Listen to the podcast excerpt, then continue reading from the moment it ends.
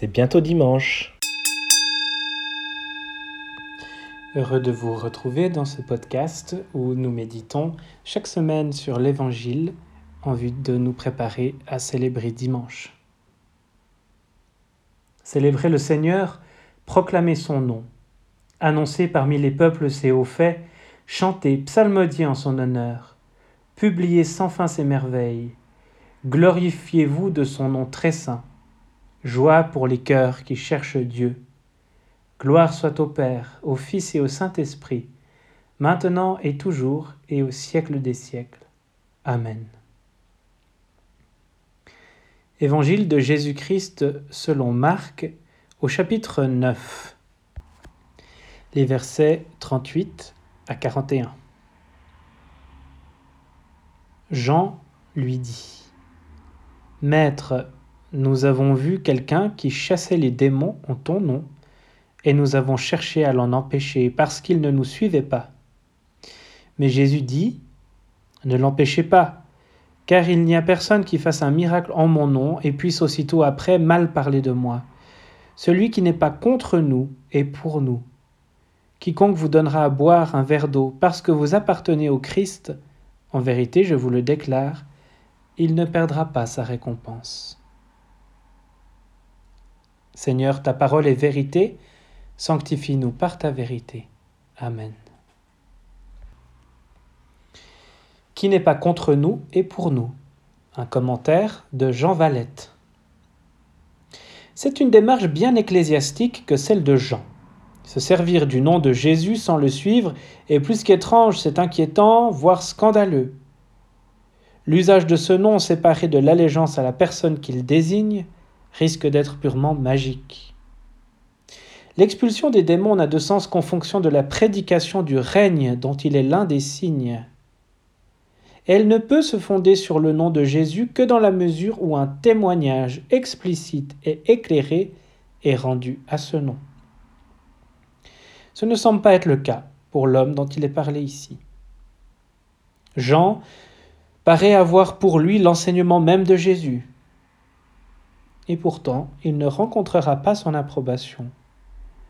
Jésus, comme bien d'autres fois, va opposer un raisonnement logique, voire théologique, implicite, un fait. C'est que l'homme chasse les démons. Jean a tout vu, sauf ce fait même.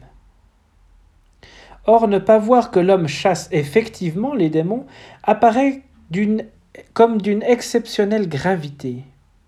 Si l'on réalise que la scène rapportée ici a de redoutables parallèles, et pour citer le plus significatif, celui où les pharisiens ne voient ni la souffrance d'un infirme, ni le miracle de sa guérison. Les pharisiens ne voient qu'une chose, c'est que Jésus viole le sabbat. Que se passe-t-il d'autre ici? Une église pharisienne est en train de naître. On voit bien ici les tentations qui menacent l'Église alors qu'elle est encore en germe préciser les prérogatives, tracer les frontières, et finalement étouffer l'esprit en prétendant que son action ne saurait s'exercer que par les canaux prévus. Ce qui apparaît ici de manière bouleversante, c'est l'humilité confiante du Maître. L'exorciste, certes, ne s'est pas manifesté comme son disciple, mais Jésus regarde à l'homme et ce qu'il fait. La confiance de Jésus en Dieu est absolue, Voici donc un homme qui ne le suit pas et qui chasse les démons Eh bien, puisque Satan ne peut pas chasser Satan, c'est par la volonté, la force de Dieu que cet homme les chasse. Jésus ne recule pas devant les faits, il ne les nie pas, il ne songe pas à les interdire, parce qu'il a en son Père une paisible confiance. Jésus sait aussi que son Père fait souffler l'Esprit où il veut. Nous refusons toujours d'admettre que les gens qui ne nous suivent pas aient quelque chose à dire sur le Seigneur que nous suivons. Comme les douze, nous croyons nécessaire de défendre le nom de Jésus sans réaliser que nous ne défendons que le monopole que nous entendons avoir sur lui. Peut-être n'avons-nous même pas commencé d'apprendre, après vingt siècles, que le royaume de Dieu est réellement plus grand que son Église.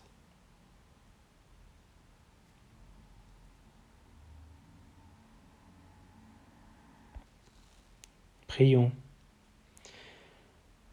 Ô pur amour, ô sainte lumière, donne-moi la lumière afin qu'en elle je reconnaisse ta lumière Donne-moi la lumière afin que je voie ton amour.